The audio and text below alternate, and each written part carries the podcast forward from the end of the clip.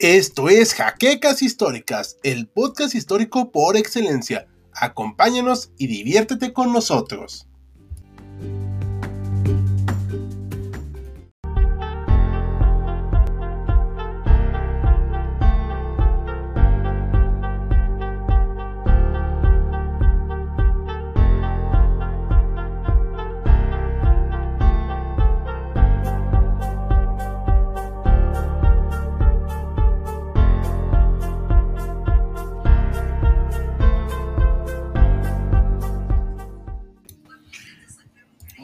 Muy buenas noches a todos los historiadores que estamos en esta pues, templada noche.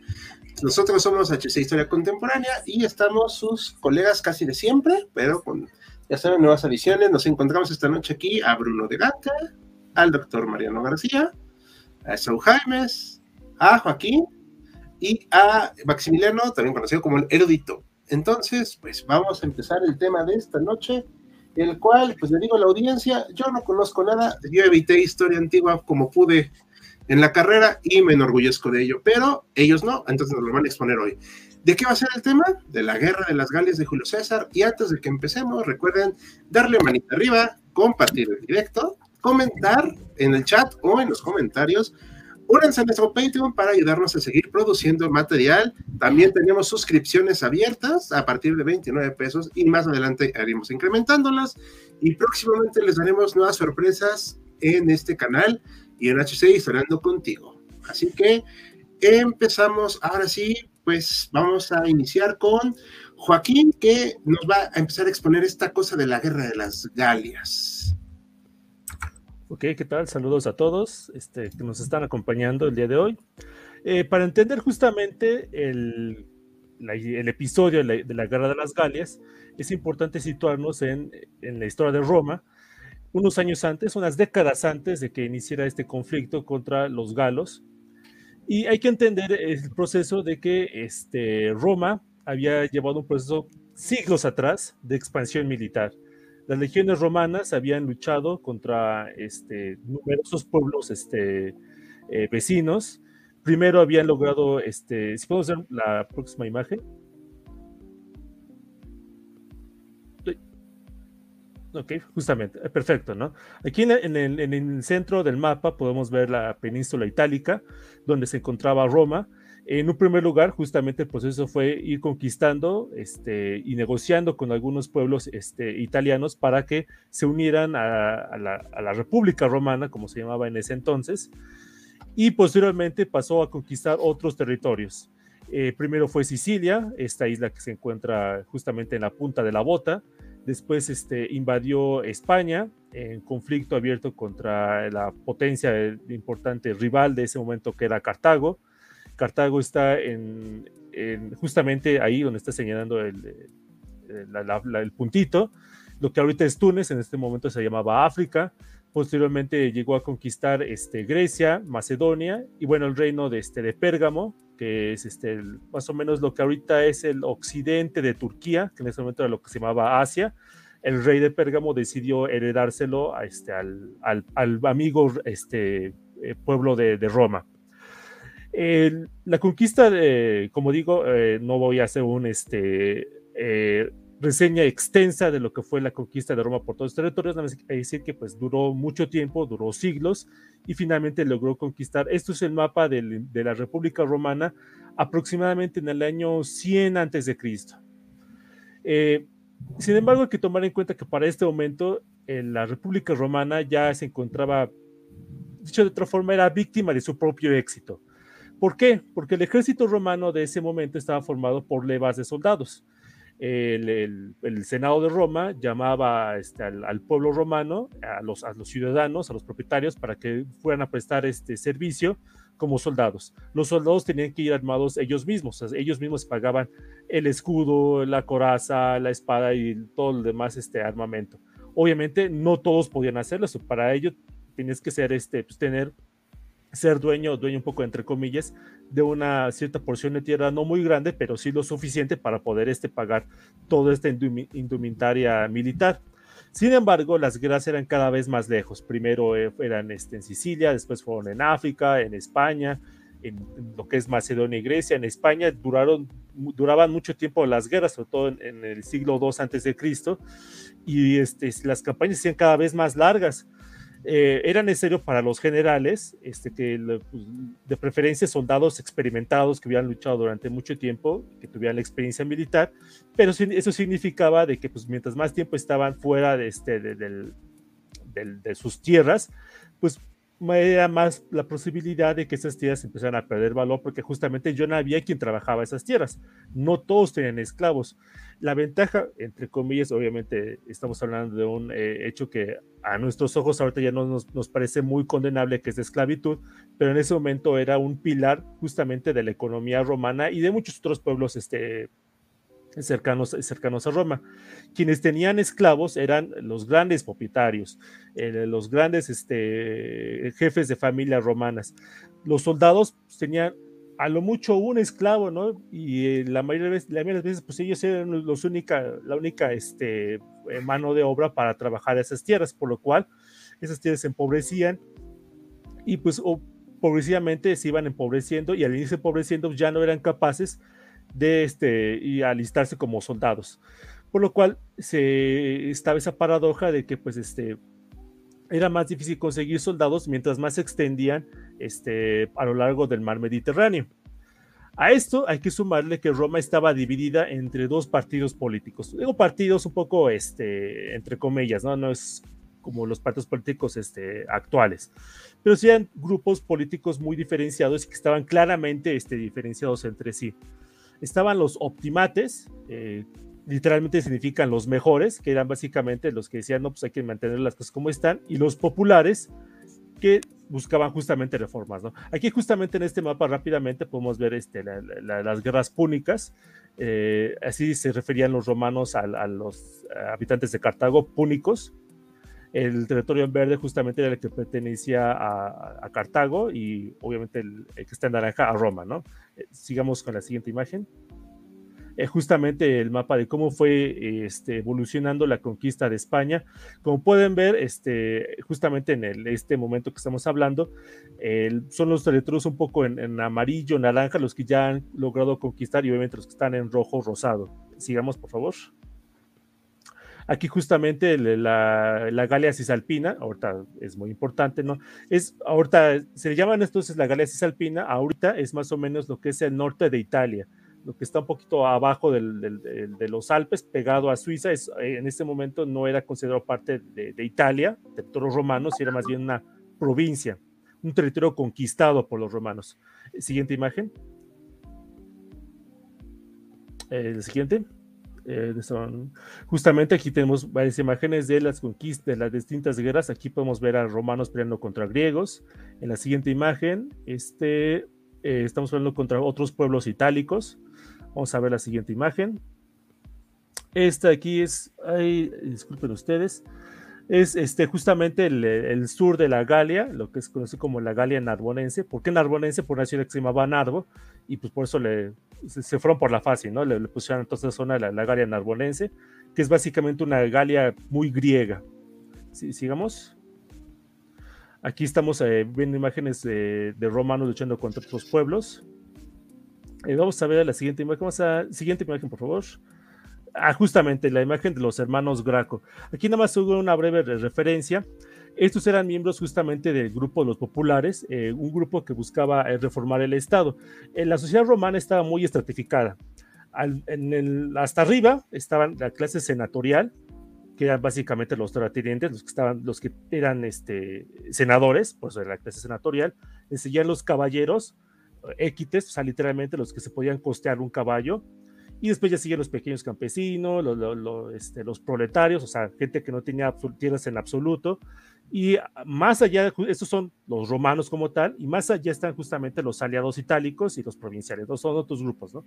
Y la cuestión es de que pues cada uno intenta este, obtener más cuotas de poder, porque este, la clase senatorial ha logrado este, apoderarse de, una gran cantidad de las tierras, del poder político. Solamente los grandes terratenientes son los que son, este, eh, ¿cómo decirlo?, este, magistrados, son cónsules, pretores, cuestores, censores, toda la lista de, puestos políticos que hay en Roma. todos ellos pertenecen justamente a la clase senatorial, ¿no? Y justamente están este, peleándose los unos con los otros, un grupo, los optimates, que dicen, aquí hay que dejar las cosas como están, y los populares que ponen lo que dicen es que hay que reformar el Estado, porque así como están, no, este, no, no siguen. Ok, voy a apresurar. Este, justamente eh, aquí tenemos una imagen eh, de, las luchas continuas entre los dos grupos. ¿no? Eh, las, las, luchas entre, entre populares y optimates a menudo daban auténticas matanzas, incluso guerras civiles. Entonces, para que nos demos una cuenta de, de, de, la gran, este, el problema que surgió esto. Y más aparte, hay que mencionar este, las reformas que hubo el ejército romano.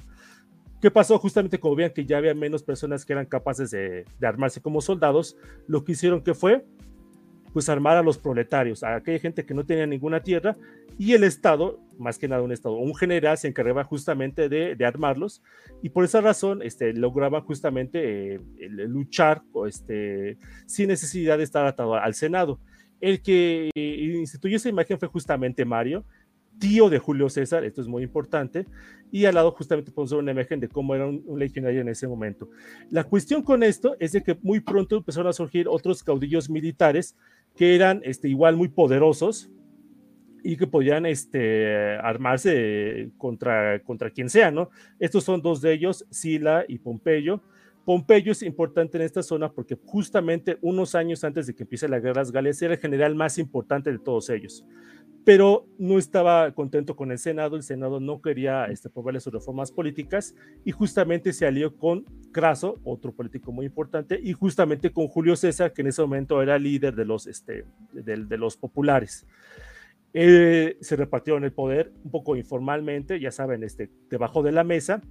Fue nombrado Julio César como, este, como cónsul, el máximo líder político, y justamente la condición, uno de los pactos secretos que hubo entre estos tres sujetos era de que cuando terminara el periodo de, de cónsul, era de un año, este, se iba a ser nombrado gobernador en la Galia, bueno, en la Galia cisalpina y en la Galia narbonense.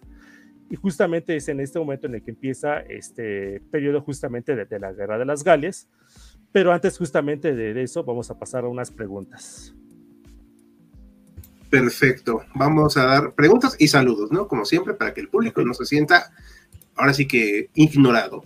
Esperamos que vea la lluvia para ver el en vivo a Imperial Tiger, que ha sido siempre un asiduo de nuestros en vivo. Esperemos que sí. Y creo que sí se alcanzó a unir. Aquí está Ricardo Rodríguez, que dice Sir, como el bicho. Y aquí está otro que dice también solo pintoresco, que dice Sir, como el bicho. Diogo de la Cruz dice: Hola, HC, sí llegué. Ah, pues muchas gracias, Diogo. Tienes ahí una bonita imagen, la cual no puedo decir quiénes son, porque pues ya saben. Buenas noches a Sergio Lugo, que es nuestro suscriptor, y pues le agradecemos mucho su suscripción. Recuerden que como él pueden suscribirse y pueden hacer usar emoticons personalizados, los cuales son muy llamativos. Y entre más lo hagan, más podemos ir agregando. A Dr. Lecan también lo saludamos. Ya llegué. Las guerras y mi abuelo, así se llama mi abuelo. Bueno. ¿Se llama Galia? No. Julio César. Julio César, ¿no? Yo me imagino.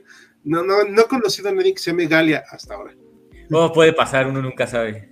Sí, bueno, sí hay quien se llama Usnavi. Bueno, en fin.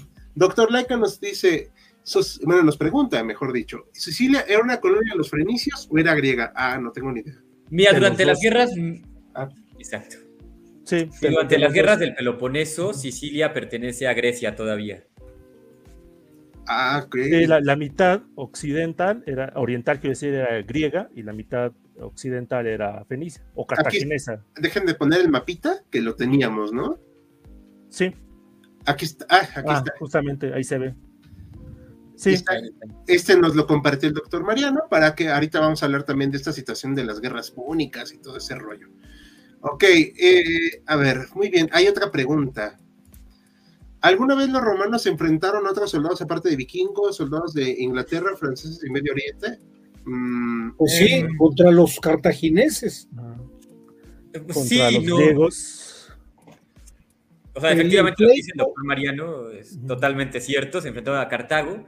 Y de hecho, una vez que vencen a Cartago es cuando se vuelven por antonomasia el, imperio occidental. Ya nadie les puede hacer frente.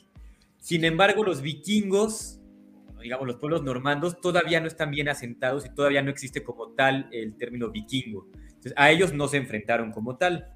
Ahora sí se enfrentaron también, por ejemplo, a los pictos, que habitaban lo que hoy en día es Escocia, sí tuvieron guerras con ellos, sí tuvieron guerras con los celtas, que evidentemente son los de la Galia y que tiene que ver con Inglaterra y Francia, ahí sí se enfrentaron. Y con Medio Oriente no existían los, por ejemplo, los musulmanes que conocemos hoy en día, sí existían los árabes, pero una región que no le interesaba a Roma, porque la consideraban infértil, o sea, era un desierto muy grande, muy árido, no había como mucho que sembrar ahí, no había algo que les llamara la atención, así que lo dejaron pasar durante mucho tiempo. Perfecto. Sí. No sé si de los vikingos, eh, obviamente no pelearon contra gente que venía de Escandinavia, pero sí pelearon contra gente que venía contra Germania. Tengo entendido, no sé si Maximiliano nos pueda este, ser más específico, que había ciertos lazos culturales entre los germanos y los vikingos ya posteriormente. Tengo entendido que, por ejemplo, adoraban a los mismos dioses. No sé si... Efectivamente. Es correcto. De hecho, los, los pueblos normandos son algo así como primos hermanos de los pueblos germanos. Parten de ahí, tienen la misma raíz. Voy a quitar esta pregunta si ya no nos vemos. Oye, eh, Mariano, ¿algo que quieras complementar? No, no, no, no. Justamente nada más era, era contestar la pregunta que, que hacía. Ok, y aquí nos está mostrando este Sergio Lugo los emoticons. No sé si se alcanzan a apreciar, eh, porque yo lo veo distinto. Mm, en el, yo solo veo el código. ¿no? Eh, no se ve el código. Ok, bueno, este sí ya estoy viendo en otro navegador, pero ya los pueden ver, si ustedes se meten al chat, historiadores pueden verlos directamente, están muy bonitos, son cuatro ahorita, porque es lo que permite YouTube, pero poco a poco puede, podemos ir agregando conforme más que gente se inscriba. Entonces, anímense, son 29 pesitos al mes, ¿va? Y pues haciendo la de mercadólogo acá, acá nos pregunta Daniel Ulloa, otra pregunta, con tanta expansión que tuvieron los romanos, y supongo que es por qué, no lograron llegar a Asia y tener contacto con los ancestros de los mongoles. Ay. es un dato muy curioso ese que pregunta, porque de hecho sí tuvieron contacto con ellos. Así es, así es. por ejemplo, la batalla de los campos cataláunicos se defienden los romanos junto con los germanos de los invasores comandados por Atila. Así hubo contacto. Nada amistoso, pero sí hubo contacto. A ver, ahora, si la pregunta es por qué tampoco tuvieron contacto con China, pues sí tuvieron contacto con China, que fue comercial, pero no llegaron hasta las fronteras de China porque había un imperio, una serie de imperios, primero el Parto y luego el Sasánida, pues que ahí estaban en el Irán, tenían el paso intermedio. Y además había que ponerle freno, ¿no? Ya bastante, bastante se habían alejado de Roma. Sí, ya el imperio era, era incontrolable. Y un dato curioso es que al autor famosísimo, que bueno, creo que todos los estudiantes de historia hemos escuchado, Amiano Marcelino, funcionó algo así como un enviado, un misionero, un embajador con los mongoles. Vivió entre ellos durante un tiempo, averiguar su lengua, sus costumbres, quiénes son y qué hacen, e informarle a los romanos. Entonces, aunque no fueron amistosas las relaciones que hubo, sí llegó a haber ahí cierto trato entre ellos. Perdón, voy a hacer la pregunta un poco tonta, pero ¿cómo se llama? Amiano Marcelino. En mi vida lo había escuchado. Lo mando por el chat por si lo quieren escribir. Sí, sí, por favor. A ver, creo que es Amiano. A ver si lo escribo bien. Eh, espero no deje a nadie sordo el teclado. Amiano Marcelino. Ah, sí, sí, lo escribí bien. Gracias, gracias Max. Nos lo pasó por el privado. Ok. Eh, nada más una cosita más sobre esto de, de los mongoles. Bueno, que no exactamente con los mongoles, pero sí es un pueblo cercano, los chinos. Hay una teoría que tiene muchos eh, adversarios y algunos que, que, sí la aceptan, que dice que una ocasión cuando los romanos pelearon contra los partos y que los partos les pasaron por encima, que a los sobrevivientes los llevaban al extremo del imperio y que finalmente esos, este, esos soldados que legionarios terminaron escapando y llegaron hasta, hasta China. Es una teoría, hay muy pocos historiadores que, que, lo aceptan, ¿no? Pero como, como ficción es bonita, ¿no? o como un, un, acto de imaginación es, es, es muy interesante. Perdón, eh, sí, me parece claro. interesante. Aquí nos comenta Diego que en el chat sí se ven los eh, emoticons. Ah, pues muchas gracias. Eh, yo pensé que sí se veían, la verdad. Para complementar un poquito esto último que dice Joaquín, no es de época romana, es un poquito anterior pero se conserva, me parece que hasta la fecha, no estoy realmente seguro, o si es nada más una referencia, pero había un pergamino, de, bueno, un rollo de origen chino guardado en la biblioteca de Alejandría. Entonces, por lo menos se sabía, o sea, que existía por ahí una cultura, ¿no? Así lejana, sí tenían cierto conocimiento. Ok, aquí nos comentan que, bueno, nos dan felicitaciones por el video, muchas gracias. Pronto volveremos a tener contenido en este canal de manera regular, ustedes no se preocupen. Ah, esto es más interesante que mi historia universitaria, muchas gracias. Y ah, esto aquí me, sacó de onda. No me acuerdo mucho de historia, pero los romanos estaban junto a templarios, samuráis, persas, imperio ruso y China. Más los persas a ti, ¿no? Persas, porque eslavos todavía no estaban, estaban muy al norte y estaban todavía muy incipientes. O sea, digo, a menos que se refiere a los romanos de Oriente, que eso sí tienen contacto con los bizantinos. Ajá. Ajá. Samuráis faltaban bastantes siglos para que empezaran a existir. Sí, todavía no. Y eh, este, supongo que Daniel ya nos comenta, con la riqueza que tiene la India, nunca hubo intenciones de hacerse con sus tierras, pero pues les quedaba lejos, ¿no? Exactamente, demasiado lejos. Se quedaron con parte cuando se quedan con Egipto. Egipto, acuérdense que es parte de las conquistas de Alejandro Magno y llega hasta la India. Correcto. Como parte del imperio persa. Dato curioso, cuando Trajano, el emperador, ya hablamos de dos siglos después de la conquista de las Galias, le declara la guerra al imperio parto y le arrebata Armenia y Mesopotamia, lo que ahora es Irak, llega hasta el Golfo Pérsico, ya en ese momento tenía unos 60 años, y lo ve, y ve a lo lejos, y ve que más allá está la India, lo sabe, los conocimientos de geografía, y dice, híjole, si yo fuera más joven, haciendo referencia a que si fuera más joven se aventaba todavía el altiplano iranio, se cruzaba el Ganges, intentaba pues emular a Alejandro. Pues, ahí el dato. Okay. justo la India tenía fama como de inconquistable, ¿no? De muy lejos, muy guerreros, difícil de conquistar. Hasta que llegó Inglaterra. Hasta que llegó Inglaterra. Muy bien. ¿Algo más que quieran comentar al respecto? Sino para pasar al siguiente punto, que, o algo que quiera, con el que quiera cerrar, Joaquín. Este, no, nada, ah, nada más la imagen final, este, con la que me quedé. ¿Cuál sería? La del eh, uno más, eh, la que sigue, la sigue.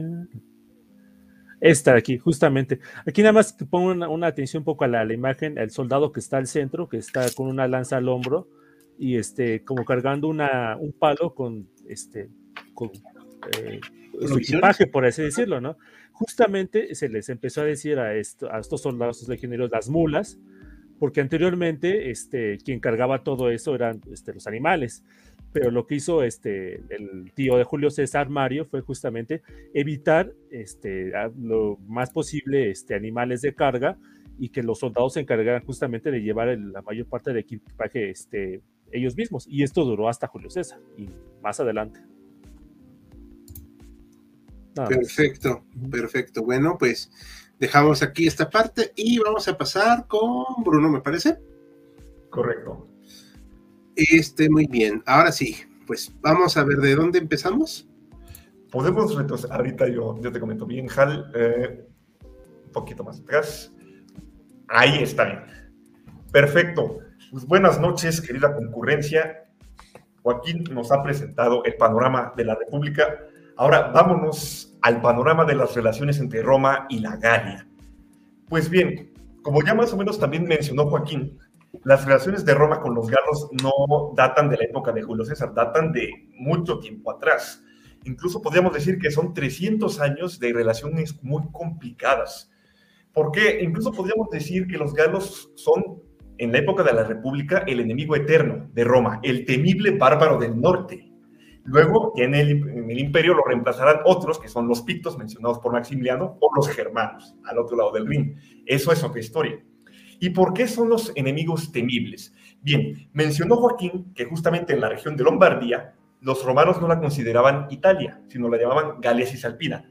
¿Y por qué? Pues resulta que por ahí del siglo VI a.C., los celtas, que estaban en apogeo, en movimiento, cruzaron los Alpes y se empezaron a asentar en esa zona, que es muy fértil. Echaron de ahí a los etruscos, anteriores dominadores de Roma, y ahí se instalaron. Pues bueno, la relación fue bastante tensa porque los galos llegaban a saquear. Primero saquean Etruria y luego se van más hacia el sur. La siguiente imagen, por favor, este Hal, si podrías ayudarme.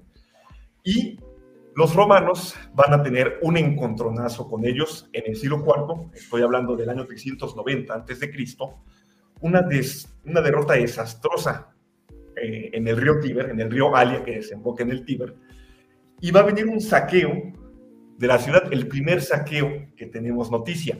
Aquí está, es una pintura ya decimonónica me parece, donde se ve al líder de los galos, Breno, eh, saqueando y eligiendo a su botín, aquí a mujeres romanas que se va a llevar.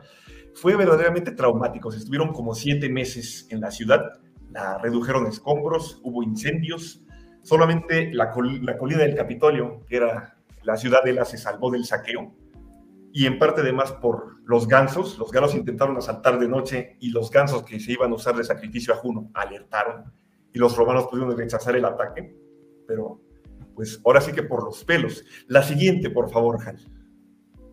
Aquí tenemos la imagen de la batalla del río Alia. Justamente los romanos todavía tendían a usar eh, armas y indumentaria muy helénica. Luego, después de este descalabro frente a los galos, van a empezar a cambiar, van a flexibilizar sus regiones. La siguiente, por favor, por favor. Pues bueno, resulta que el saqueo, como había dicho, es un trauma gigantesco para los romanos y de hecho los galos son bastante distintos a los romanos. Figúrense ustedes que son gente de entre los 1,70 y 1,80 metros de alto. Los romanos eran más bajitos. Estamos hablando de gente que usa trenzas, las barbas muy largas, cabello largo, que grita al momento de lanzarse al combate, a veces desnudos. Es una impresión para Roma. Siempre tienen terror de enfrentarse a los galos. Lo que va a seguir durante las siguientes décadas van a ser una serie de incursiones galas que los romanos van a estar rechazando una y otra vez y poco a poco, conforme se van expandiendo por Italia, van a ir tomando mayor control de la, de la situación. Hasta que finalmente, digamos que a los romanos se les va a ir quitando el pánico, en, por ahí del siglo, a finales del siglo, a principios, perdón, del siglo III, en el año 295 a.C., libran la batalla de Sentinum, donde derrotan a los galos y se les quita el miedo en parte. Y ahora ya no son ellos los que están a la defensiva, sino los que van a estar invadiendo la propia Galia Cisalpina para someterlos a sus dominios. La siguiente, Hal, por favor. Bien, van a dominar la Galia Cisalpina entre los siglos III y II antes de Cristo.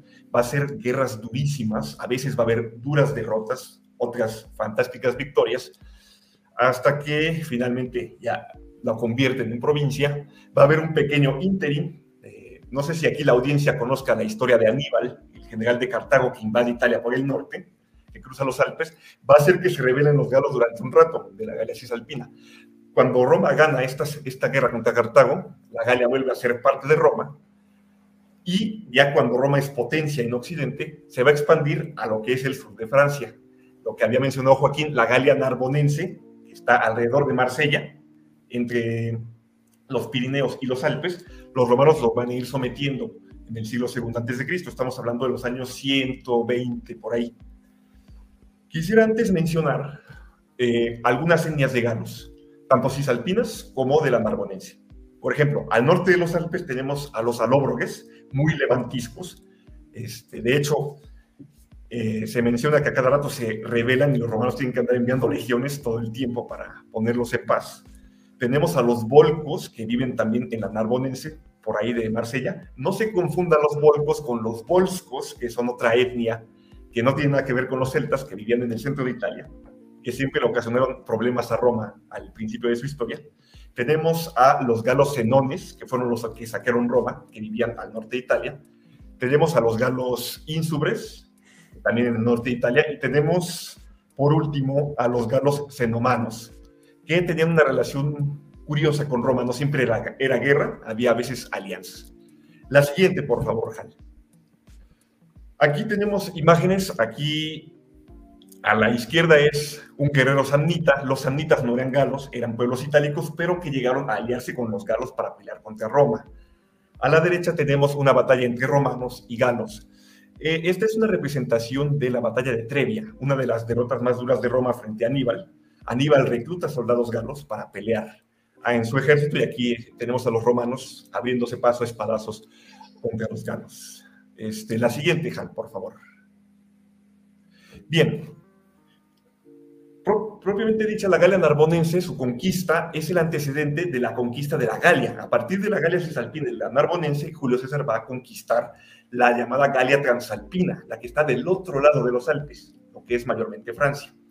Ahora, había mencionado que hay mucha relación de choque, ¿no? Pero no puede comprenderse esa historia de esa manera, ni siquiera cuando Roma con los germanos era puramente guerra si hablamos de que Roma llegó a comerciar con los germanos en varias etapas de su historia, lo mismo puede hablarse con los galos. Hay un intercambio muy concreto, muy este, estrecho también.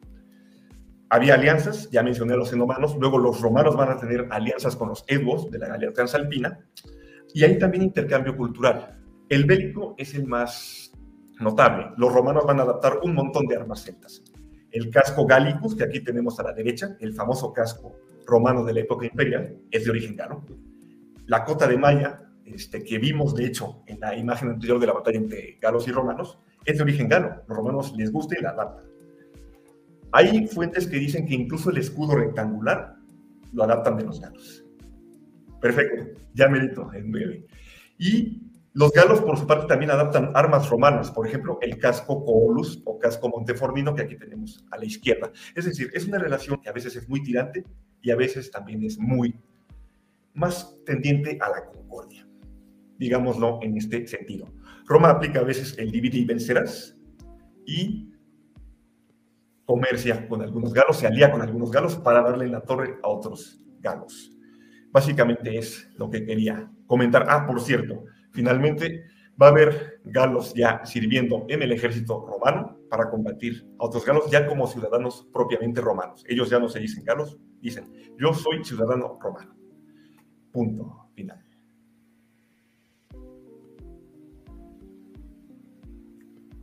Perdón, es que no encontraba el, el micrófono, una disculpa.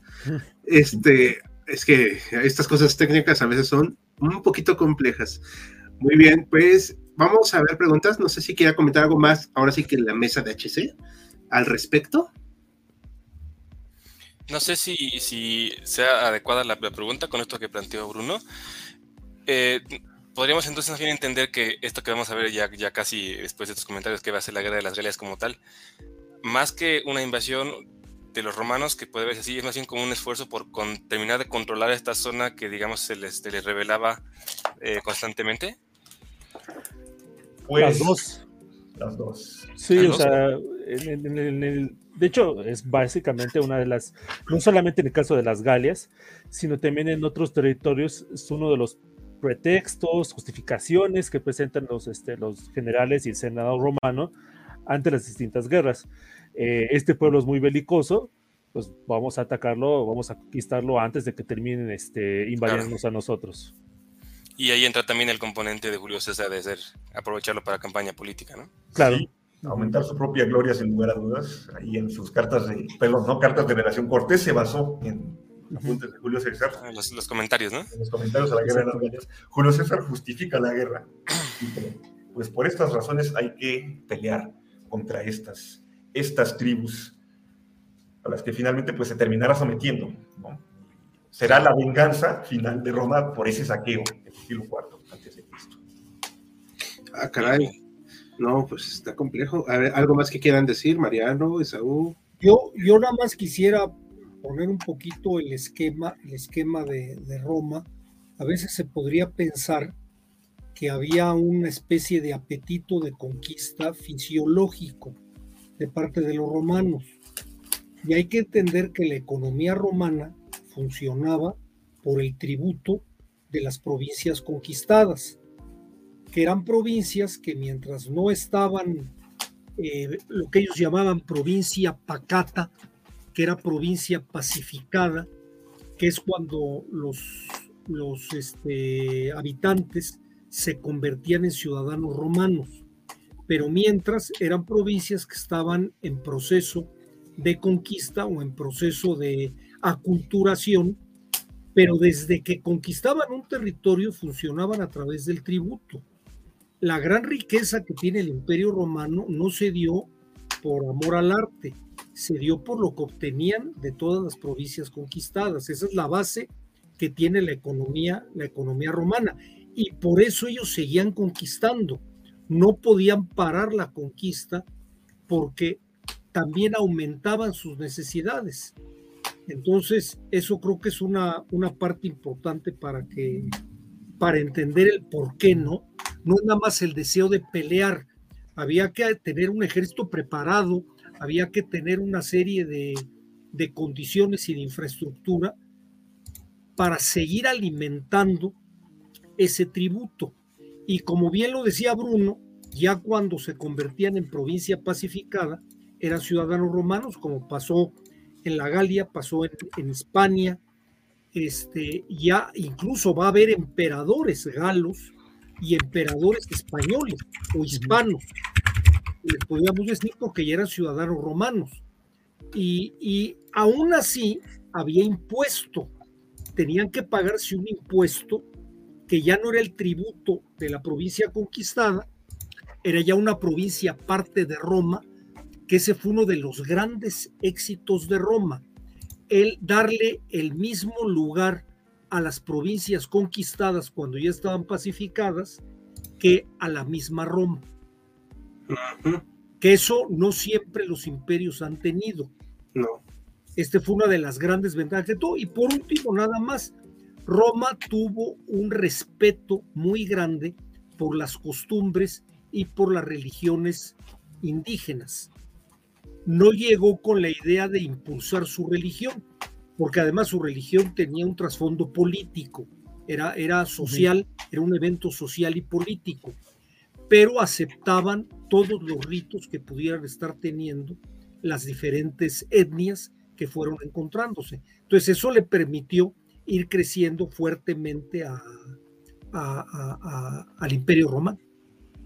Sí, claro, y además agregar un poco a lo que se ha mencionado, eh, justamente el hecho de que eh, cuando vemos este, esta imagen de, los romanos yendo a la guerra, solemos enfocarnos mucho en los legionarios, esta indumentaria tan este, distintiva, pero a veces eh, al enfocarnos tanto en los legionarios romanos y en los generales y Julio César y los demás que hay, perdemos de vista que no solamente Julio César, sino en general los, el Senado romano, la, República Romana, solía este, buscar aliados entre los territorios conquistados, eh, y eso pasó en las Galias, pasó en Sicilia, pasó en España, eh, pasó en la misma Italia, justamente la idea era irse ganando a un sector de, los pueblos conquistados, eh, los, apoyaba, y, eso, y ese grupo justamente los, los, ayudaba justamente a, dominar esos nuevos territorios, y eso fue desde, desde los inicios, desde incluso desde la monarquía romana.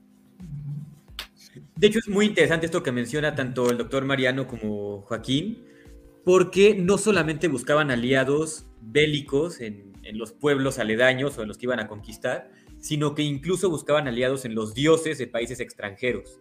Es una práctica muy interesante que casi no se menciona hoy en día, la describe Fustel de Coulanges, por ejemplo, en la ciudad antigua, que era una práctica muy común en los romanos que antes de conquistar a otro pueblo, adoptaban a sus dioses, empezaban a adorarlos también, les hacían templos, les hacían altares, figuras, lo que sea, y decían, nosotros vamos a tratar mejor a estos dioses para que nos sean propicios a nosotros y ya no a ellos.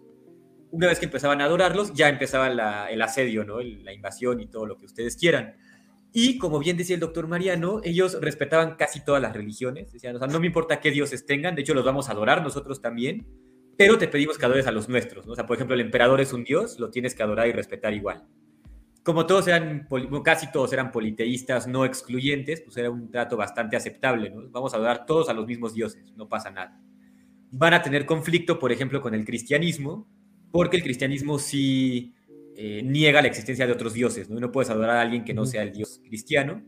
Y también con algunos cultos, por ejemplo, como el de Cibeles, el culto de Cibeles. Y con el judaísmo, perdón. Con el judaísmo, claro, va a haber guerras. También a Judea, también tienen ese conflicto. Exactamente. Bueno, en, el caso de cristianos y judíos van más o menos de la mano, ¿no? es cierto. De por qué, y en el caso del culto a Rea o Cibeles, dependiendo el idioma, decían que atentaba contra el Estado romano porque parte de ese culto era que los hombres tenían que castrarse como parte de la adoración a la diosa. Entonces decían que un hombre pues que no puede reproducirse, no le es útil a Roma, ¿no? no le es útil al Estado y no puede ser fuerte para pelear en la guerra, entonces se prohibió ese culto también. Pero fuera de esas excepciones, eran muy incluyentes con su religión. No, pues incluyentes. estaba muy denso eso, la verdad. Sí, un poquito de devoción. Perdón, es que se cruzaron un poquito. Ay, perdón. Esa devoción sí estuvo fuerte, ¿no? Sí. Sí, sobre todo lo de la castración, que pues no.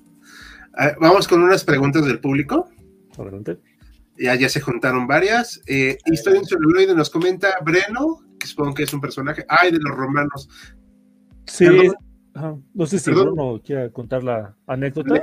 Nos la repartimos, Joaquín. A ver, eso justamente eh, después del saqueo de Roma, que Roma tiene que pagar un tributo, negocia con los galos.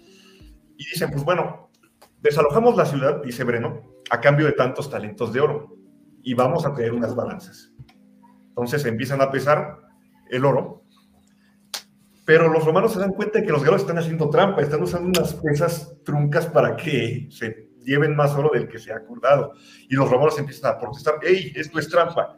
Y Breno pierde la paciencia, desenvaina su espada y dice, ¡ay de los vencidos! Va Edictis y arroja la espada en la balanza dice, lo que pese, y esto paga. Los romanos no se van a dejar, digo, según en la escritura, según escribieron su historia, no se van a dejar, dicen que un general romano llega en ese mismo instante y echa los galos. Actualmente en la historiografía se maneja que no, eso fue invención romana para salvar el orgullo nacional herido. Y realmente se pagó, ni modo. Había que pagarse. Camilo, justamente el, general al que hace referencia a Bruno. ¿Otra pregunta? No.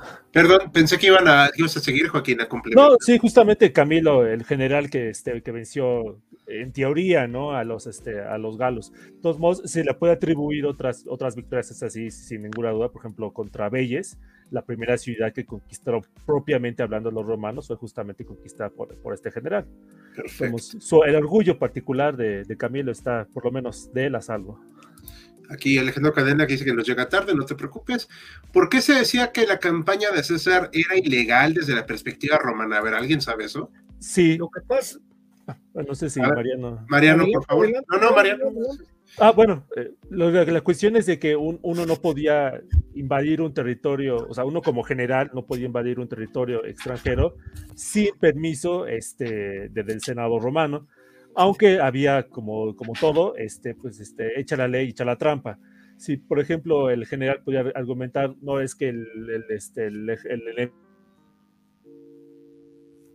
está trincherando tropas este, del lado contrario, este, esto significa un eh, peligro inminente para la República Romana, entonces aplica justamente la, la cuestión este de, atacar antes, este, antes de que nos ataquen a nosotros.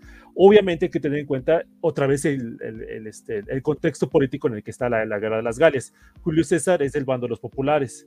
El Senado está dominado por el bando contrario, el bando de los optimates y no lo quieren. O sea, se fue casi casi a las Galias un poco a la, a la mala. Entonces, este, la cuestión es de que pues, desde cualquier punto quieren este, torpedear sus, este, sus, este, pues, sus intentos justamente de, conquista. La, la, cuestión, nada más para mencionar, es de que otros generales habían hecho cuestiones parecidas y no habían sido regañados por, por el Senado. Eso también hay, hay que mencionarlo.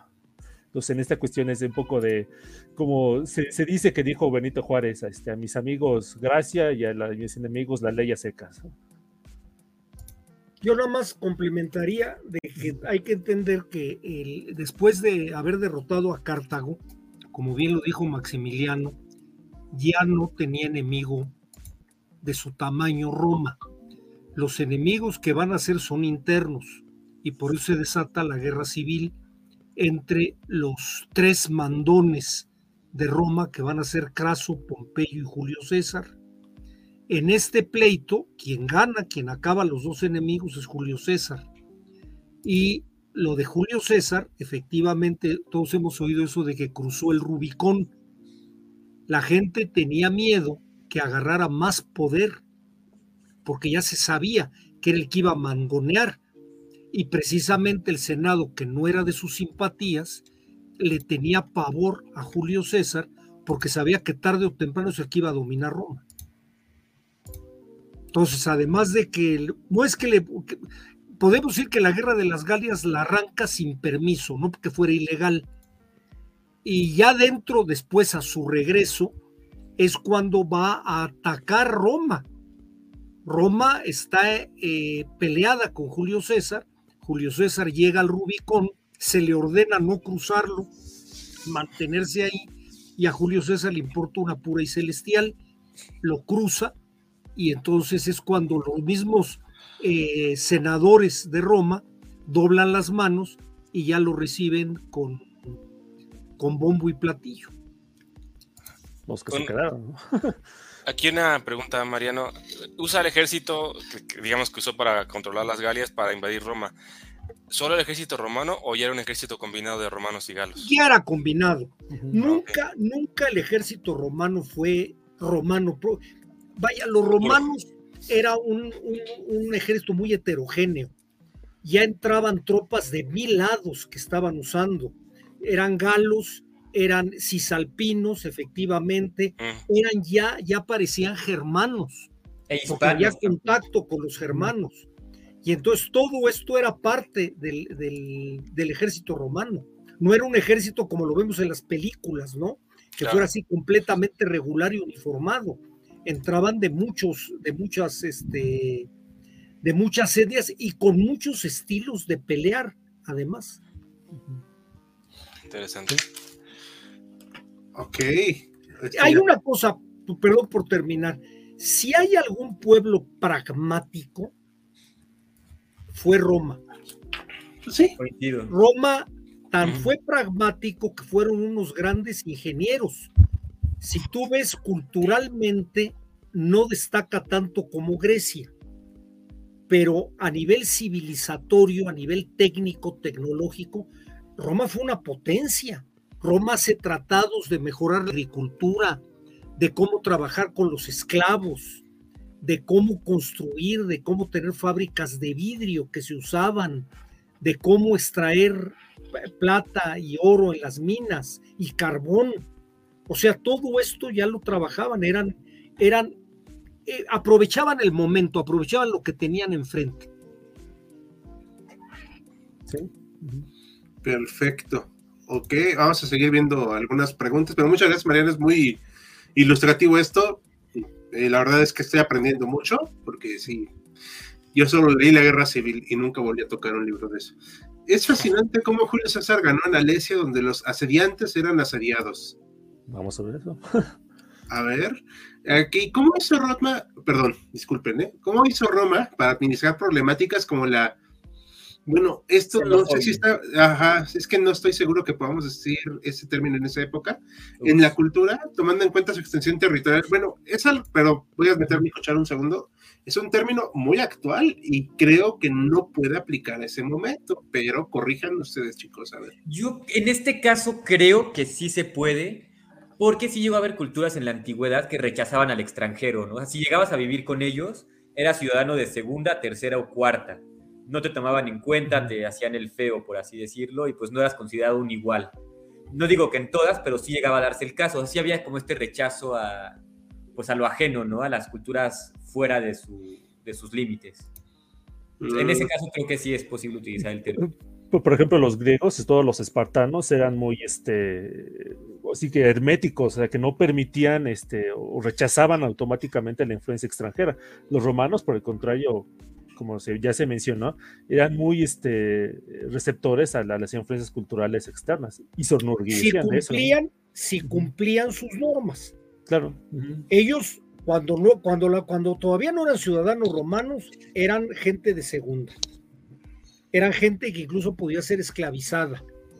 Pero cuando ya eran ciudadanos romanos, era otro boleto. El ciudadano romano era un pasaporte mundial formidable. No olvidemos, por ejemplo, que San Pablo, San Pablo lo tienen que llevar a Roma a juzgarlo y lo tiene que juzgar el Senado romano porque era ciudadano romano. No lo podían tratar como un rebelde judío porque era ciudadano romano y tenía sus derechos. Y lo respetaban, ¿eh? Hasta su propia muerte. Pero eh, la, la, xenofobia, pero ahí me corregirán Joaquín y Maximiliano, se daba sobre todo con pueblos del norte, ¿no? Me parece con germanos, los bárbaros. Había prácticas que se rechazaban mucho. Por ejemplo, en el caso de, los celtas, la cuestión de los druidas eran, eran un grupo muy rechazado. Eh, había cuestiones, por ejemplo, que a los romanos les, les parecía muy chocante, como por ejemplo, este, que no sepultaban a los muertos, que, o sea, que los dejaban ahí expuestos. Para ellos era algo que les causaba mucho rechazo este, psicológico. Eso, por ejemplo, eso también lo hacían los germanos. Y eso fue muy notable en la, después de la masacre de Teutoburgo, en el que tres legiones fueron masacradas por los germanos. Eh, cuando regresaban los romanos al, al, bosque este, en cuestión, ellos vieron que, este, pues que eh, tenían así los cadáveres expuestos prácticamente como previniendo al enemigo, eh, como ofrenda a los dioses. Eso les causó un, este, un rechazo muy, muy particular. Los sacrificios humanos. De hecho, es muy interesante también que los romanos no tenían esta concepción, digamos, de la raza, o sea, no veían a alguien por su color de piel, por su etnia, sus características físicas como inferior o superior. O sea, bien lo podían esclavizar, bien puede ser un ciudadano romano. ahí no había ningún problema. Donde sí había problema era, por ejemplo, en la religión de los otros y en si hablaban latín o no. Si no hablaban latín, puf, o sea, son bárbaros, no tiene nada que ver con ellos, incivilizados, iba más como en el ámbito cultural, el tema del rechazo, ¿no? Al extranjero. Había que, había que aculturizarlos, ¿no? Exactamente. Y tú fíjate que, por ejemplo, en el caso de, partes de Francia, del norte de África, realmente son auténticas ciudades romanas. Actualmente en España, la ciudad de Mérida, por ejemplo, hay tantas ruinas romanas como podía ser en la misma Roma. O sea, se llegaban a culturizar completamente. Pero hay, hay, una, hay una cuestión, cuestión que quería yo decir ahorita que mencionabas, este, Maximiliano, con respecto a los, este, a la parte de las religiones, que perdón, de los, de los sacrificios humanos, sí les molestaban los sacrificios humanos, pero el pueblo romano era un pueblo muy eh, ideológicamente inclinado a la fuerza. O sea, su máxima, eh, su máximo valor era la fuerza, el que gane porque tiene mayor fuerza, porque fue más valiente y que fue el que ganó. Entonces, pues ahí tenemos el caso, por ejemplo, de los combates de gladiadores, o sea, todo ese tipo de cuestiones lo respetaban, pero claro, sí, no como bien dicen de los druidas, ¿no? Ahí había un rechazo, un rechazo cultural muy, muy importante. Y hay una cosa, perdón, nada más también para terminar, que mencionaste, Maximiliano, sobre la esclavitud. Tenemos que entender que la esclavitud de estas épocas es muy diferente a la esclavitud que vamos a ver en el siglo XIX en Estados Unidos y en el Caribe. En esta época, la esclavitud es yo esclavizo a un hombre porque le gané y porque me pertenece por botín de guerra pero es tan hombre como yo. Aunque sea negro, amarillo, blanco o cobrizo. Por lo, como le gané, lo puedo obligar a que trabaje para mí. No es la esclavitud contra los afroamericanos o contra los africanos, donde son una raza inferior, subhumana, con la cual yo puedo hacer lo que quiera. Claro, totalmente de acuerdo. Los puedo comercializar, es, un concepto un poquito diferente. Sí, además hay un ritual porque, bueno, el término familia no es como lo conocemos hoy en día, sino que para los romanos la familia era el padre de familia, la madre, los hijos y los esclavos, que eran parte de la misma familia. Había que hacer el ritual para que el esclavo pasara a ser parte de tu familia y, era como un protegido tuyo. Así es, así es. Sí, muy interesante eso. Ok, eh, muy bien, muchas gracias. A ver, vamos a ver las siguientes preguntas para cerrar ahora sí luego el en vivo. Rápidamente, me quedé en lo de la... Ok, ¿es cierto que hubo dos expediciones a Britania con Julio César? Sí. Totalmente. Ok, perfecto. ¿Es cierto que fabricar la armadura y armamento es difícil en la actualidad, como dicen los expertos? Ni idea. Sí, es realmente difícil. Digo, mucha gente puede agarrar un martillo, metal y darle forma por muy bonita que te quede, no es una armadura, no es una espada funcional. Requiere de una templanza muy específica, el material tiene que ser tratado de una manera impresionante. Hay mucha gente hoy en día que se dedica a eso, de hecho hay muy buenos artesanos aquí en México, así famosísimos y de, de verdad muy buena calidad. Y ellos, bueno, fácilmente pueden explicar su proceso, ¿no? Yo no sé tanto del tema, pero sí puedes ver ahí como el trabajo que hay detrás de una buena armadura, una buena espada, no es cualquier cosa, o sea, sí lleva una práctica y un trabajo impresionantes.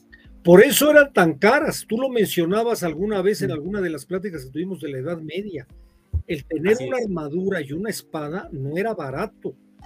Simplemente la espada es algo que no todo el mundo podía tener, o sea, era algo muy exclusivo. Exactamente, no era una herramienta como ahorita podemos decir, ay, pues cómprate otra, ¿no?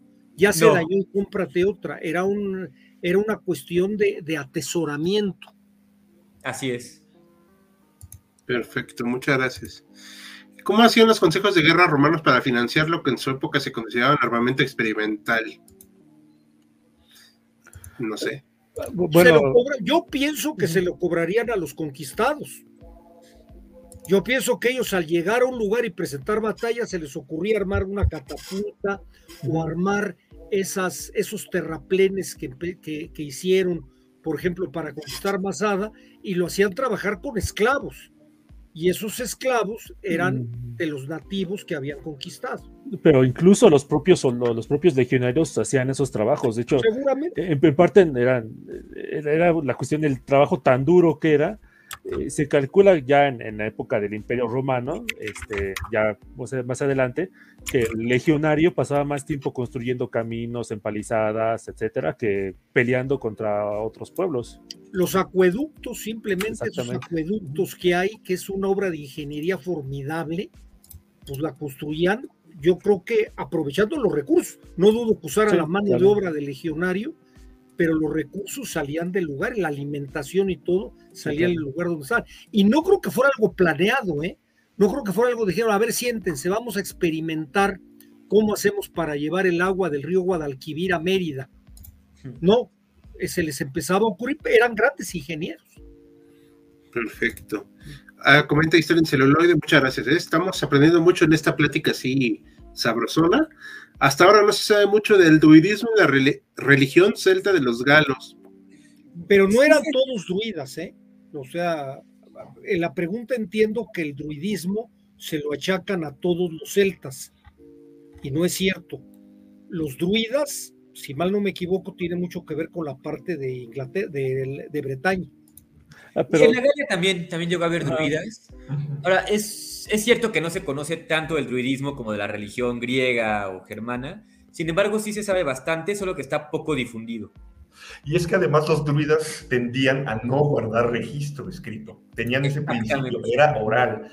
Y bueno, como han mencionado también, para cómo los romanos sí se encargaron de arrancarlo de raíz, no solo porque lo veían como algo extraño, sino también porque era fuente para ellos de alteración del orden. Decía, hijo, es que los druidas a cada rato me están alebrestando estas poblaciones entre Sena y el Rin. Bueno, esto que menciona Bruno es algo fundamental porque se sabe que los celtas, galos, sí conocían la escritura, de hecho adoptaron la escritura griega para escribir, pero los druidas no, los druidas lo tenían estrictamente prohibido y todo su conocimiento, toda su tradición, toda su religión se basaba en canciones.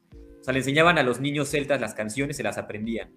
Y cuando alguien quería ser druida, tenía que aprenderse una serie más de canciones, tenía que dominar todo eso, todo de memoria, totalmente prohibido escribirlo. Y se sabe también, por ejemplo, que había varios druidas, digamos del mismo nivel, y se hacía el, consejo de druidas, con el que podían seleccionar al gran druida, que sería como el líder de la región. Y un dato muy curioso es que si alguien no estaba de acuerdo con la elección del gran druida, tenía derecho a desafiar la duelo a muerte para ver si podía quedarse con el puesto o, que los dioses decidieran si él se moría. Ok.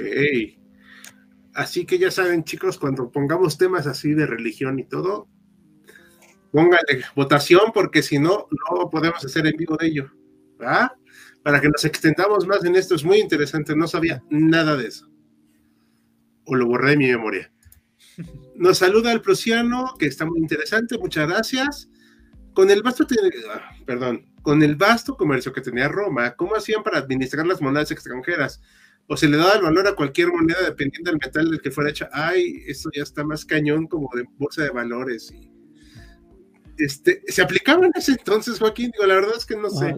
ya, ahora, en particular sobre este tan detallado, no, no estoy seguro, pero sí, este, ahora sí que dependía justamente de la ciudad que emitía la moneda.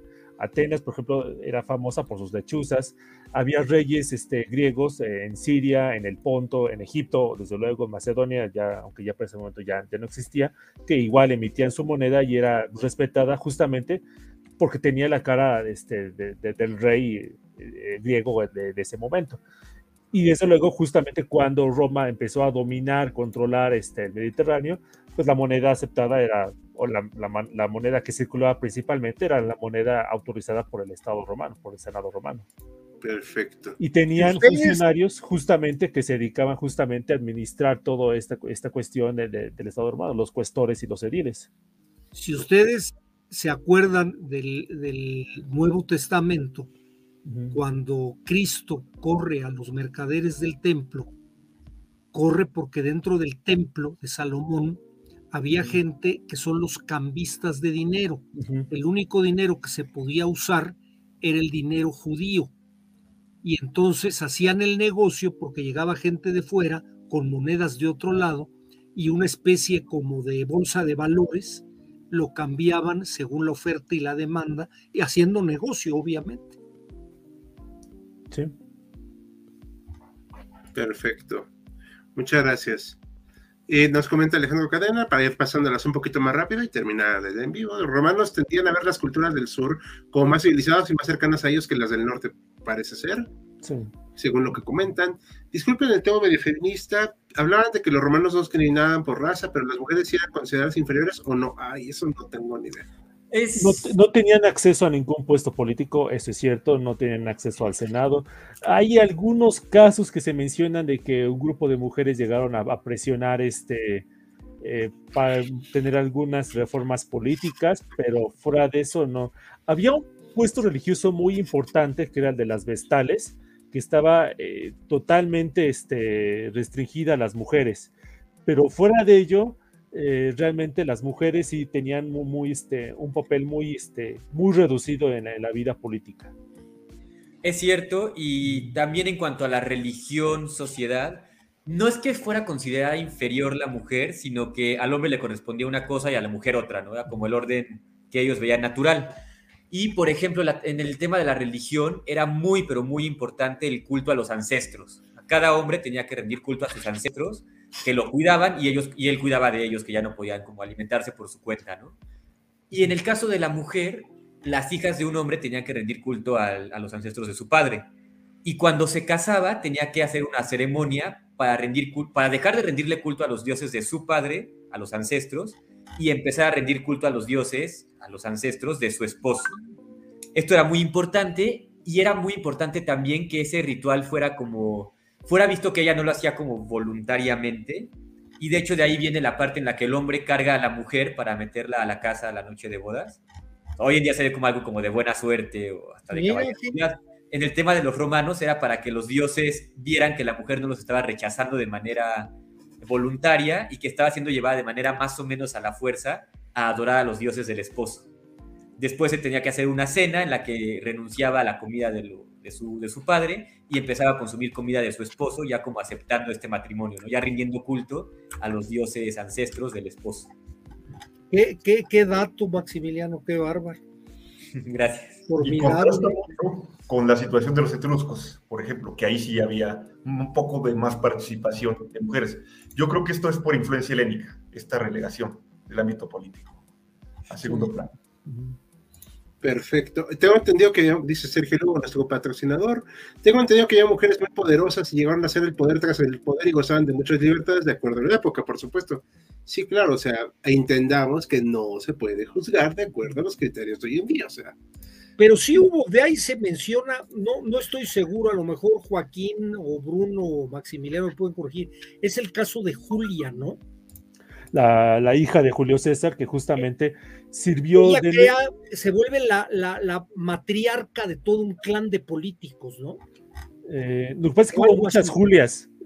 Julia era un hombre. Lo que pasa es que cuando un, un, hombre tenía una hija, le, daba su nombre. Entonces había Julio César, y como no, no fue el único que tenía el nombre de Julio, pues, hubo muchísimas Julias. Entonces no, sé, entonces no sé en particular cuál es el, el, que, que, te refieras. No, a sé si se está refiriendo a la de los severos, porque ahí sí. Ah, Julia Dona.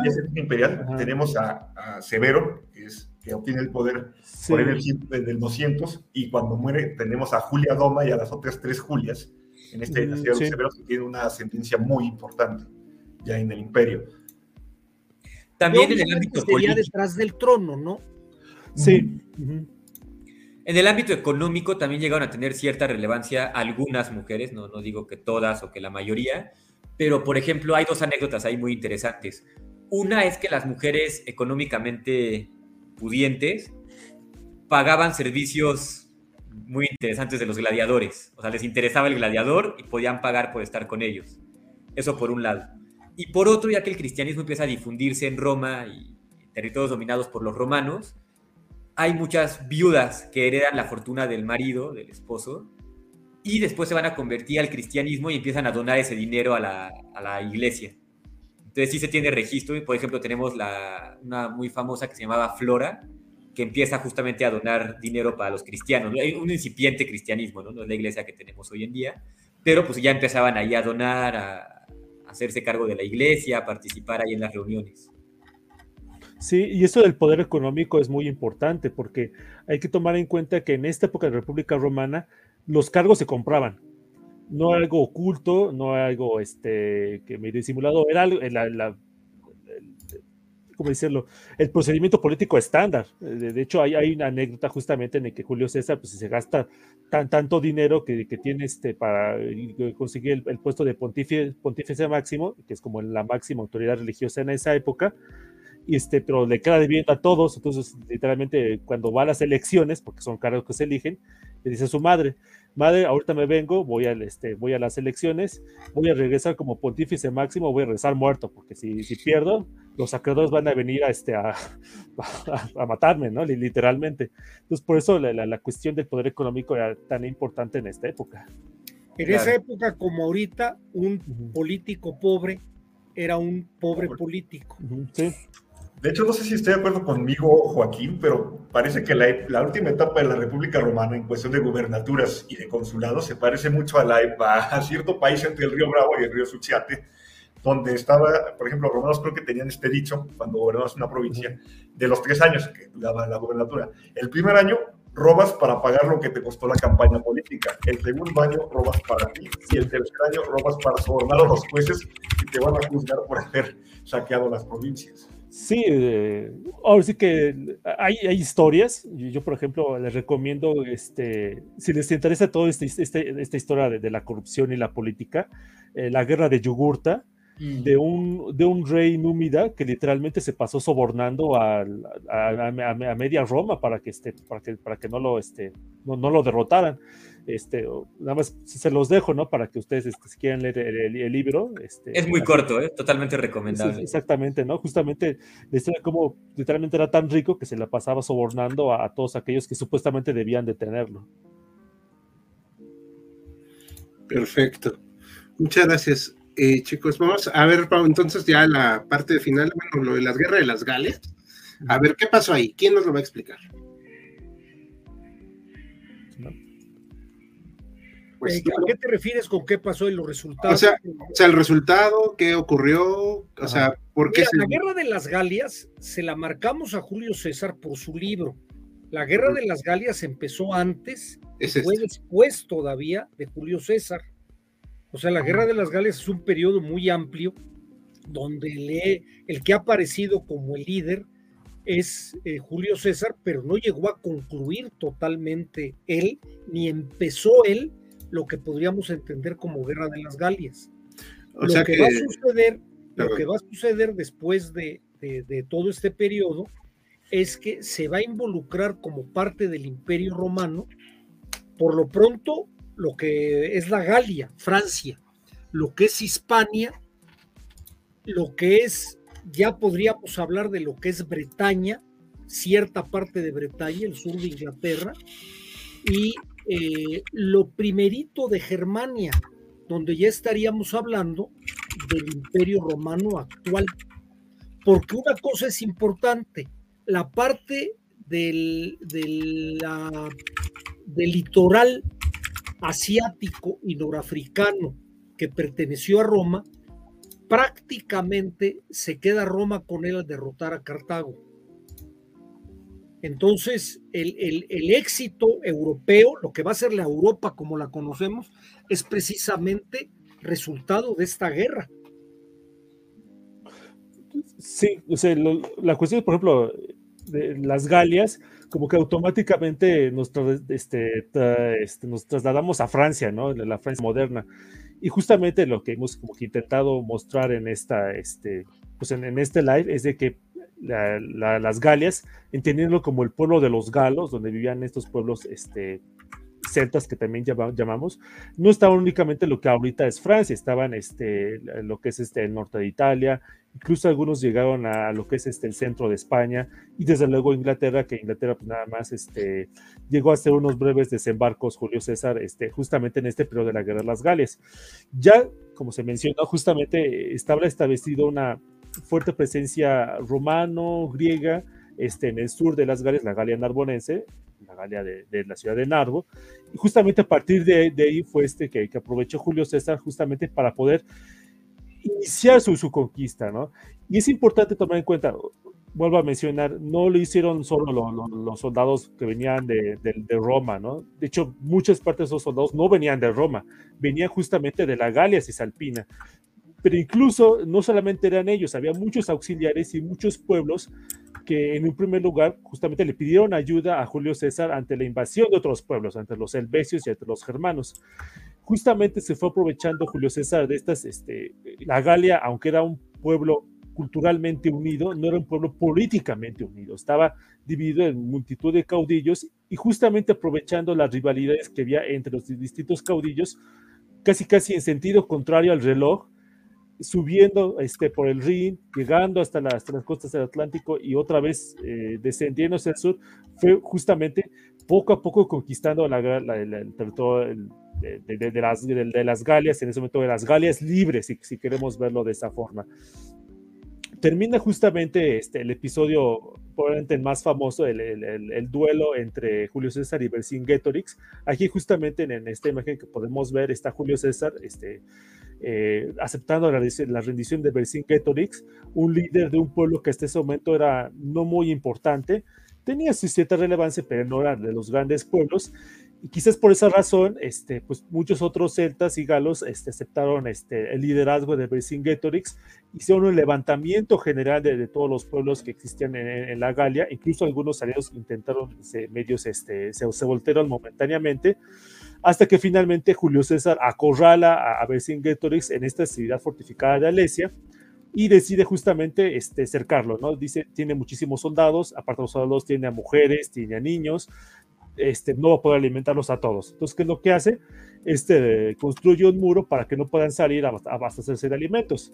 Sin embargo, eh, sus exploradores le avisan de que hay otro ejército que viene justamente todavía mayor a ayudar a los, a los galos que están en, en, en Alesia. Entonces, ¿qué es lo que se le ocurre hacer a Julio César? Pues construir otro muro alrededor de su propio ejército. Entonces eh, es como una especie de anillo doble, uno que tapa la ciudad de Alesia y otro que protege a, a sus propios soldados.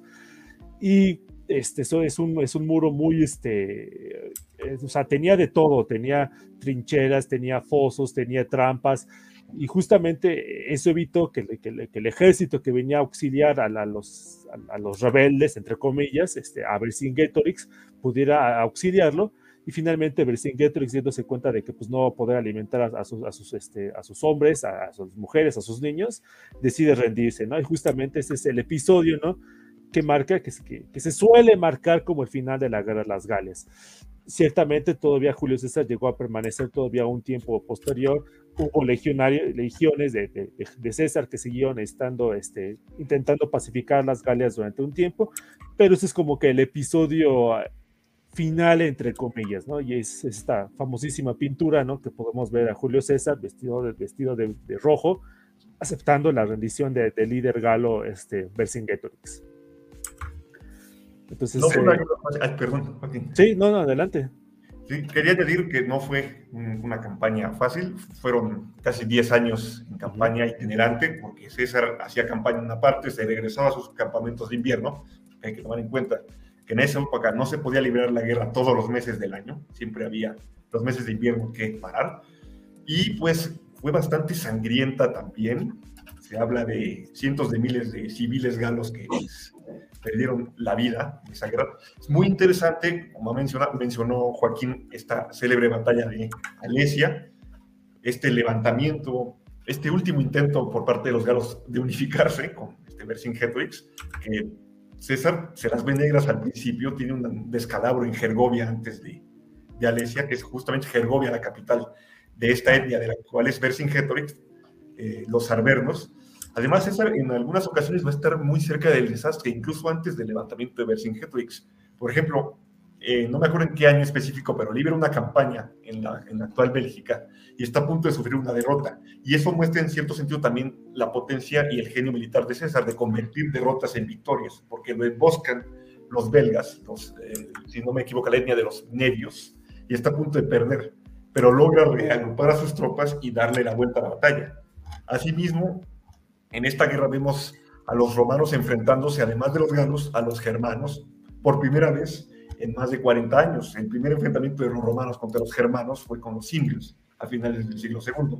Aquí ya tenemos a César enfrentándose a los suevos, que intentaban invadir este, al otro lado del Rin, que por eso también se mete César, porque estaban presionando pueblos derrota a los fuegos, a Ariovisto, que era su, su, líder, luego se mete contra los usípietos y los tencteros, que también estaban cruzando, que les hace una terrible matanza. De hecho, creo que es un escándalo en el Senado, que lo quieren juzgar también por eso.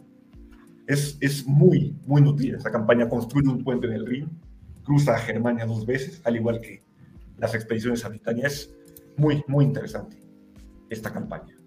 Perfecto. Vamos a ver las últimas preguntas para cerrar, ¿les parece? ¿Me permite cerrar con un dato sobre el libro de, Julio César y pasamos a las preguntas? Ok. Es muy interesante esto porque, bueno, el autor latino por antonomasia es Cicerón, ¿no? O sea, nadie puede superar a Cicerón en cuanto a su estilística, lo rebuscada que pueden ser sus frases incluso y su forma de escribir. Sin embargo, cuando se empieza a estudiar latín, además de leer a Cicerón, uno de los primeros autores que se leen y que se analizan y estudian a profundidad es Julio César. Y eso llama mucho la atención porque César, como pueden ver, era, así un político y era un militar, lo cual no suele ir muy de la mano con la escritura de, con una escritura muy elevada. Y aunque Julio César no usa así un lenguaje muy rimbombante o estructuras gramaticales demasiado complejas, lo cierto es que no comete errores, o sea, no tiene esos errores como de ortografía, no tiene errores de gramática, es bastante pulcro en su, forma de escribir. Y es algo muy interesante porque hasta la fecha se sigue estudiando como uno de los grandes autores latinos. No a la par de Cicerón, pero sí muy cerca. Ese es el dato con el que quería terminar, que es algo que me parece muy interesante, porque él escribe la propia fuente más consultada para estudiar la guerra de las Galias. Yo ahí nada más te preguntaría una cosa, este, Maximiliano. Eh, y, es de, mi cosecha. Él habrá escrito. Es un libro enorme. Yo quiero pensar en un militar en campaña, eh, montando a caballo, entrenando a sus soldados, eh, revisando cuestiones políticas. ¿Se sentaría a escribir él o habría quien le escribiría? Yo creo que esa misma pregunta nos la hemos hecho todos cuando nos acercamos a esta obra y parece ser que sí es él. O sea, parece ser que su carácter sea como muy exquisito y no le gustaba esto de cometer errores. O sea, tenía que ser siempre el mejor. Tenía que ser siempre muy reconocido, ¿no? Me viene a la mente esta parte de el secuestro de los piratas. No sé si conozcan la anécdota. Sí, claro. Julio César todavía no llega a ser Julio César, ¿no? Todavía está en campaña, se está subiendo de nivel y es secuestrado por unos piratas para pedir rescate por él, ¿no? Entonces se entera de que están pidiendo cierta cantidad por él y dice, oigan, a ver, primero que nada, dos cosas. Yo valgo por lo menos el doble de lo que están pidiendo. Y segundo, cuando me liberen voy a regresar por ustedes y los voy a matar a todos. A los piratas parece que, o sea, no le hacen caso, les parece simpático esto, pero efectivamente el Senado de Roma ofrece una cantidad muy grande por él, que finalmente paga, y una vez que la pagan, él regresa y los crucifica a todos. Así cumple ambas cosas. Entonces parece ser que su carácter sí era como muy pues tenía que destacar en todo momento, tenía que ser el mejor y no podía ser como cualquier otra persona. Entonces sí se fijaba mucho en las palabras que usaba, en cómo las usaba y en cómo las ordenaba. Entonces parece ser que sí viene de él, como esta, pues esta fijación por escribir, si no de una manera muy elevada, muy académica, sí por lo menos sin errores. Es una manera muy pulcra de escribir. Aunque no dudo que haya tenido asesores, ¿no? Profesores que estén ahí junto con él. No dudo, pero parece ser que sí viene todo de él. Bueno, ¿puedo dar una anécdota personal? Claro que sí. Eh, yo leí en primero de historiografía general, primero o segundo, no, segundo creo, la guerra civil de Julio César. Jamás volví a leerlo después de haberlo leído ahí. Pero algo que decían, y esto es algo y que quisiera dejar así como que para pensar a nuestro público, que él creía que porque hablaba en tercera persona como si alguien lo dijera, que no era él, era más objetivo, como que no era algo tendencioso. Y eso es algo que me gustaría que se quedara pensando si la gente, que no porque alguien escriba algo de historia, quiere decir que sea objetivo, sino que puede ser también algo eminentemente subjetivo, como realmente lo es. ¿Ustedes qué opinan? Bueno, y menos, y sobre todo, obras como la Comentario de las Guerras de las Galias.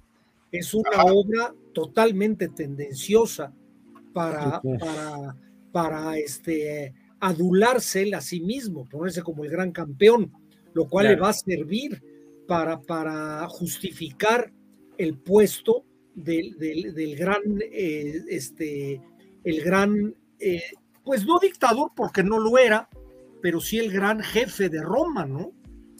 Como todos los que han escrito, mencionaron hace rato el caso de Hernán Cortés, y no nada más el caso de Hernán Cortés, está en el caso de Álvaro Obregón, su obra Ocho mil kilómetros en campaña, y el caso de, de, Patton, la guerra como yo la viví.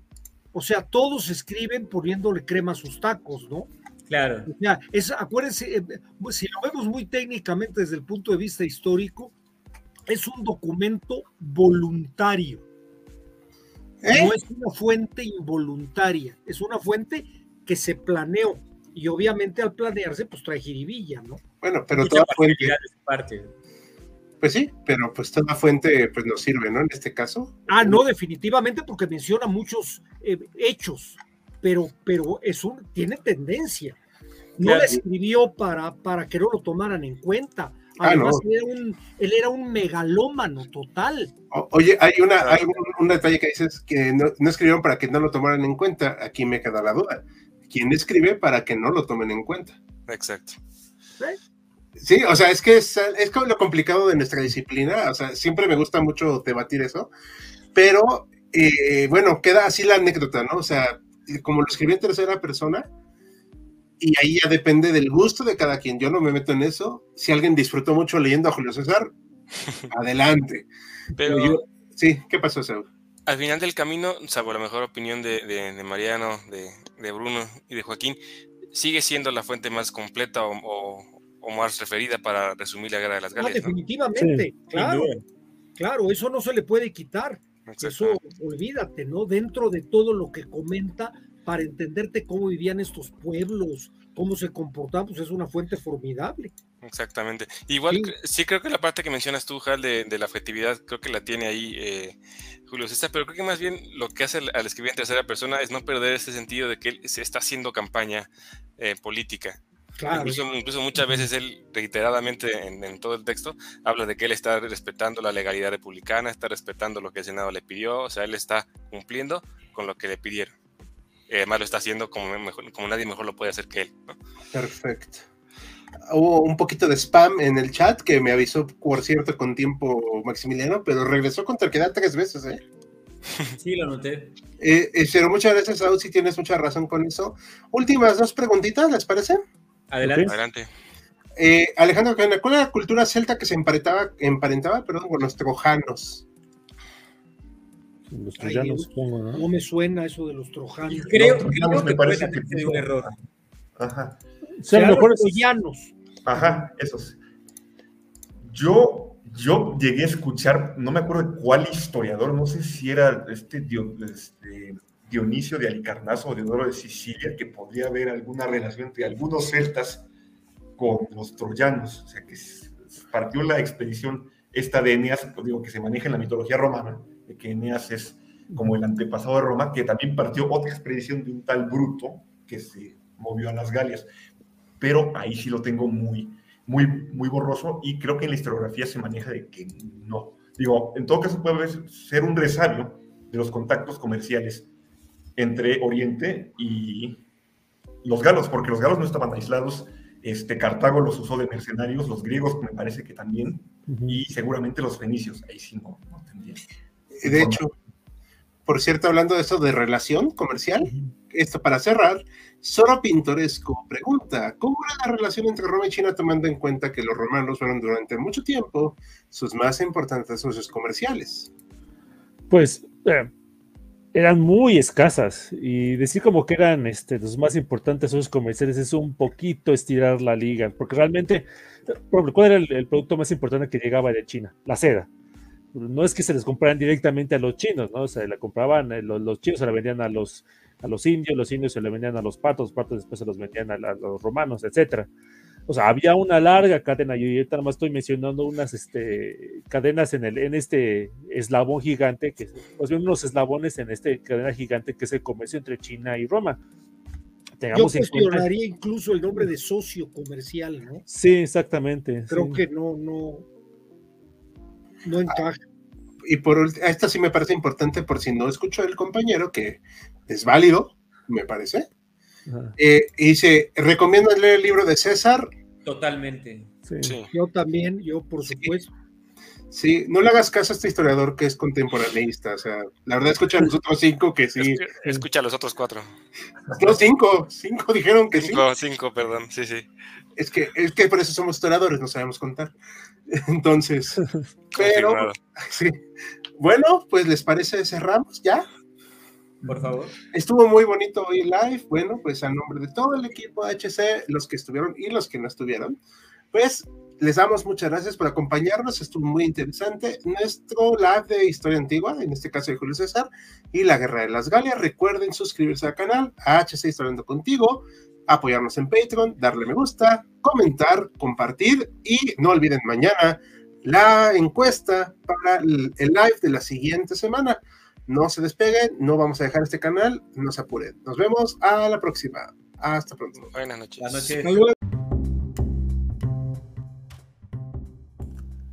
Gracias por habernos acompañado en Jaquecas Históricas, el podcast histórico por excelencia.